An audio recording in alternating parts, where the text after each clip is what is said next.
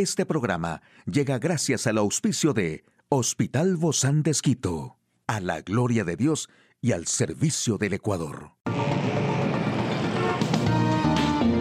Ciudad Médica, un espacio para tu salud. Hola, ¿qué tal? Qué gusto poder acompañarte. Yo soy Ofelia Díaz de Simbaña en este mundo tan apasionante de la salud. Y hay algunos cereales que tienen superpoderes. En esta ocasión te compartiré algunas sugerencias sobre platos de acompañamiento con alto contenido de fibra que te deleitarán y a la vez mantendrán a tu organismo en forma. Por ejemplo, la cebada es sutilmente dulce y como Este cereal parecido al arroz es bueno en platos frescos o cocinados.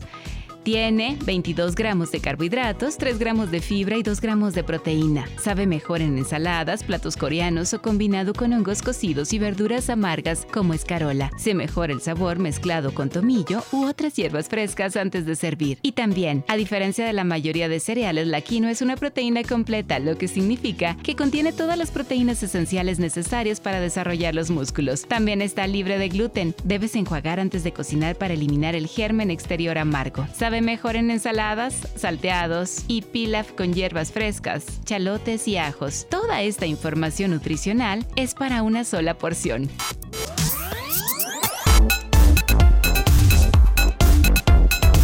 Aquí el detalle de la información más actual en el campo de la salud. Alerta, reinfecciones. ¿Por qué las personas se vuelven a contagiar de COVID-19?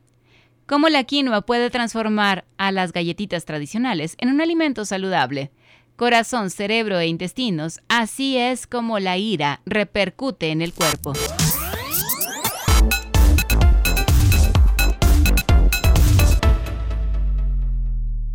Más de 649 millones de personas han sido diagnosticadas con el COVID en el mundo en casi tres años.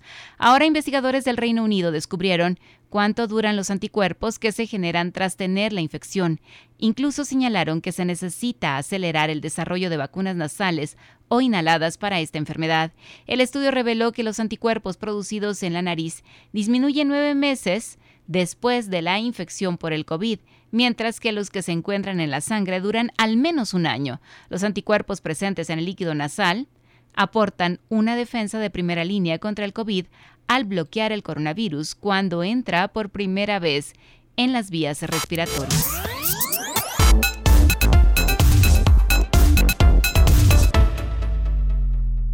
Científicos descubrieron que una semilla puede convertirse en una galletita con proteínas y sin cambiar su sabor. El agregado de la quinoa de hasta un 30% en el producto resulta mejor en términos de salud y más gustosa para los consumidores. La quinoa cumple todos los requisitos cuando se busca un grano integral rico en fibra y una proteína completa. Ahora los investigadores descubrieron que también puede servir como ingrediente clave para hacer galletitas más saludables. Científicos de la Universidad Estatal de Washington han demostrado que dos tipos de quinoa, cultivados específicamente para crecer de modo local, tienen un gran potencial como un aditivo rico en fibra y proteína en la harina para galletitas, al mismo tiempo que mantienen la textura reconocible del producto. Los hallazgos se publican en el Journal of Food Science.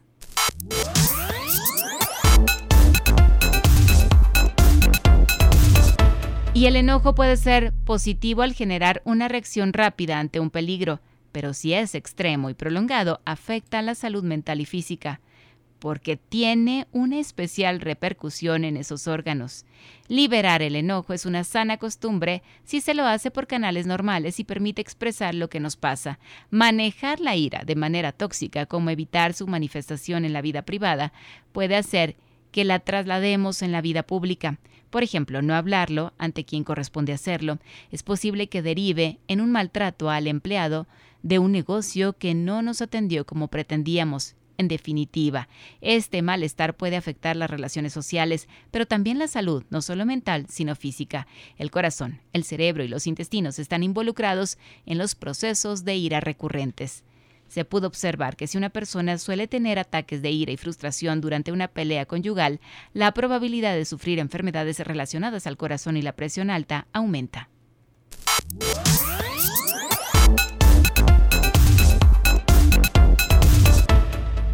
Todos tenemos metas para el año 2023 y de seguro algunas serán realidad. ¿Y qué será si esas las comparamos con las metas TikTok 2023? Justamente de eso hablaremos el día de hoy y me agrada muchísimo recibir a la doctora Andrea Samaniego. Ella es psicóloga clínica del Hospital Bozán de Esquito. Gracias, Andre, por acompañarnos hoy, ya a punto de terminar el año 2022, entrando a esta curva curva peligrosa.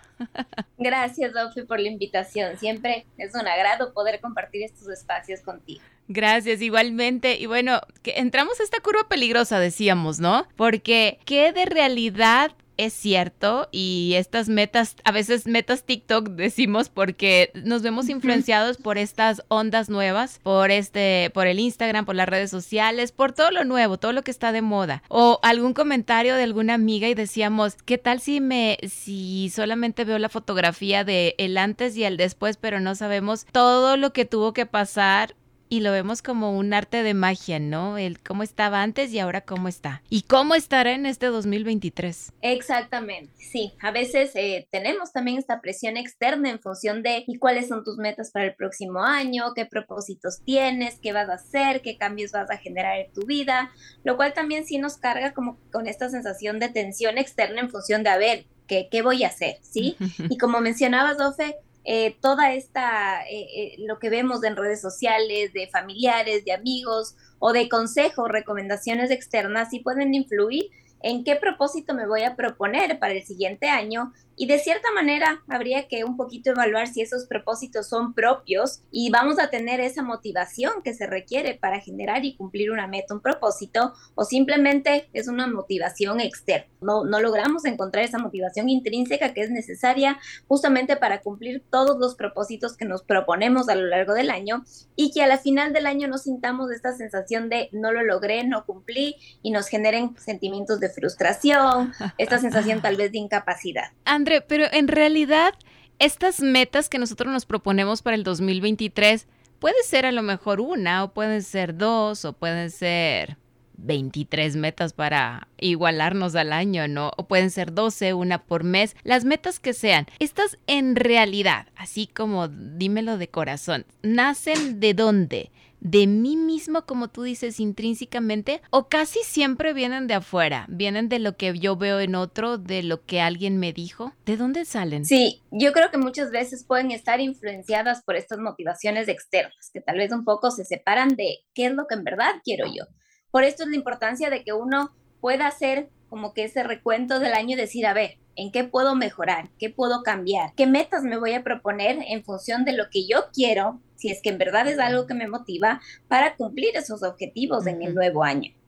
¿Y en qué momento se hace esto? Cuando ya estamos en esta, en este, esta fecha, justo el día de hoy, 29, o es cuando el, el mero pitada de las 12 de la noche del 31, o, o, cuando llegue el primero de enero? ¿En qué momento es lo más propicio para, em, bueno, siempre Que, que, llegamos a este fin de año solemos tener esta sensación de que un ciclo se cierra y comienza otro, lo cual tal vez incluso nos da como que a inicios del año tenemos toda la motivación para cumplir lo que proponemos, para hacer ciertos cambios que ya más adelante incluso podemos conversar lo que nos genera un cambio y por lo cual a veces se pueden frustrar nuestros propósitos, nuestras metas de año nuevo. Entonces todo inicio es bueno pero no necesariamente solo al, culminar el año que se está acabando, podemos empezar a decir, bueno, voy a hacer esto, ¿sí? A veces podemos tener un inicio de un cumpleaños, inicio de un mes, inicio, por ejemplo, de una nueva actividad laboral que puede ser en cualquier mes del año, lo cual nos ayuda también a replantearnos el camino que estamos siguiendo y los procesos que tenemos que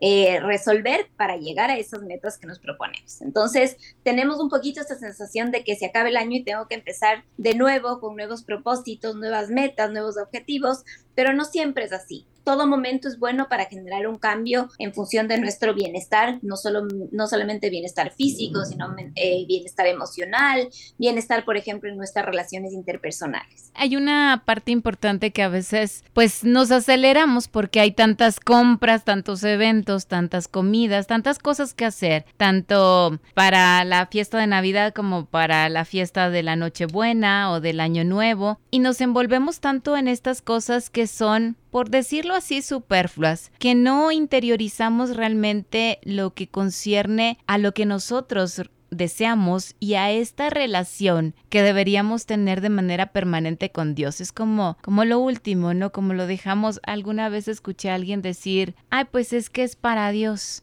como, como dejarlo al, en el último lugar cuando debería ser lo más importante, porque gracias a él nosotros estamos aquí, tenemos la vida, tenemos la salud, podemos disfrutar de un nuevo comienzo de año. Exactamente, a veces nos enfocamos mucho en estos motivos vacíos, lo que tú mencionabas, Ofe, en los cuales no nos ponemos un poco a pensar si es que esto, a ver, va a mejorar mi vida, Tal vez es un deseo propio o un deseo de una tercera persona y estoy motivado a conseguirlo. Si es que nosotros no estamos alineados en esta parte y tal vez vemos estos motivos vacíos en función de cosas que tal vez pueden quedarse un poco en la parte exterior, eh, tal vez no vamos a lograr conseguir esa motivación que nos permita cumplir a lo largo del año y en función a este proceso que tenemos que seguir para eh, conseguir estas, estos objetivos que nos, que nos proponemos cuando se suele acabar el año. Entonces, como todo, siempre hablamos de consejos para fijar las metas, de cómo establecer metas y objetivos realistas y hoy queremos ponerlo muy en práctica. ¿Qué hacer? ¿Qué hacer de manera efectiva? Pero no como receta de cocina, ¿no? Sino a mí me funciona esto. ¿Qué te ha funcionado a ti en la práctica, querida Andre?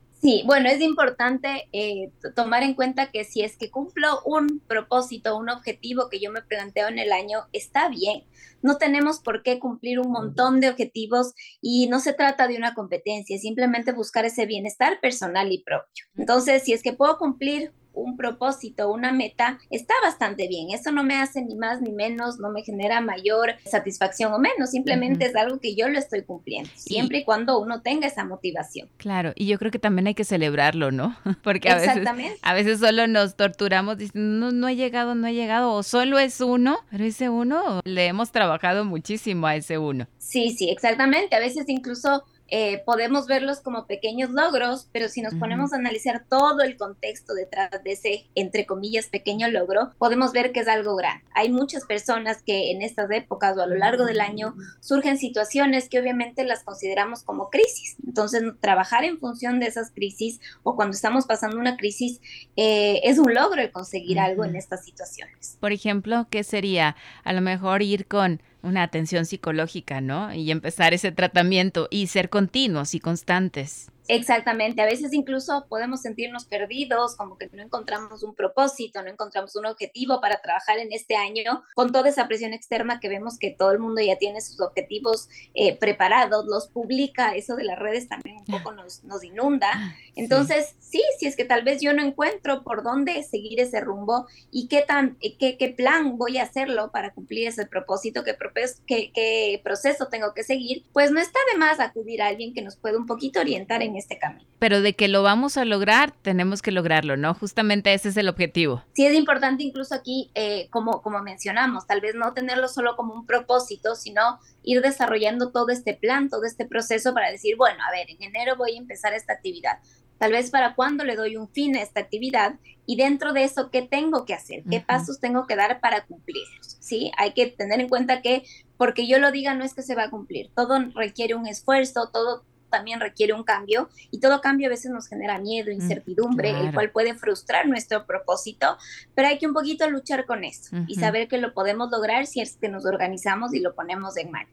Es la doctora Andrea Samaniego, ella es psicóloga clínica y que este año realmente venga maravilloso para ti en este 2023. Que tus metas sí se cumplan y se hagan realidad. Igualmente, Ofe, muchísimas gracias de todo corazón. Un abrazo a ti, amigo y amiga, a seguirnos cuidando, por favor. Un espacio para tu salud.